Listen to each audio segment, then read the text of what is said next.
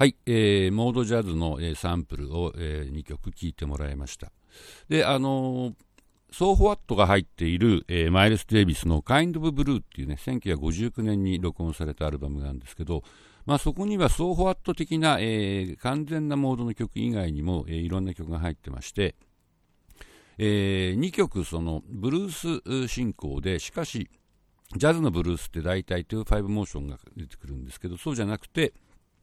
もう全部セブンスだけにしたっていう曲が2曲入ってます。で、それ以外にですね、えー、コード進行はちゃんとあるんだけども、今までの、えー、ポピュラーソングのコード進行とはなんか違うっていう曲が何曲か入ってまして、これから聴いてもらうブルーグイングリーンっていう曲はその代表的なものです。で、この曲って、えー、ビル・エヴァンスとマイルス・デイビスが一緒に作ったと言われてるんですけども、えー、10小節がワンコーラス。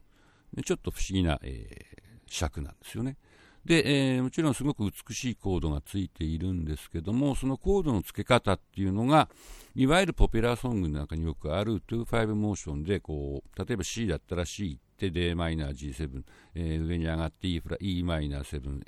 A、A7、d マイナー7、G7 みたいなのはちょっと違ってて、1小節ごとに割と脈絡のない、しかし美しい響きが出てくるっていう。えー、と、これって、うん、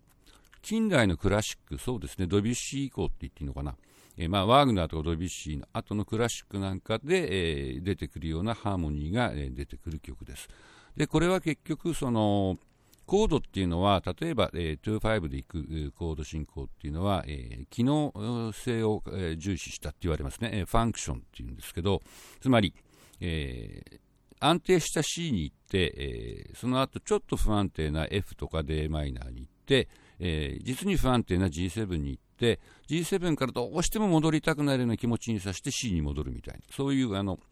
えー、安定と不安定の間を行って最後に安定に戻るっていう機能を重視したコード進行が普通なんですけどもこのブリンブリングリーンの場合はそうじゃなくて、えー、カラーっていうのかしら。その音の響きの美しさ色合いみたいなことを中心に考えてコードがついてます。で、こういう考え方も、えー、それまでのジャズにはほとんどなかったので、えー、この Kind of Blue っていうアルバム以降、えー、これが割と普通になります。では、ブルーイングリーンを聴いてみましょう。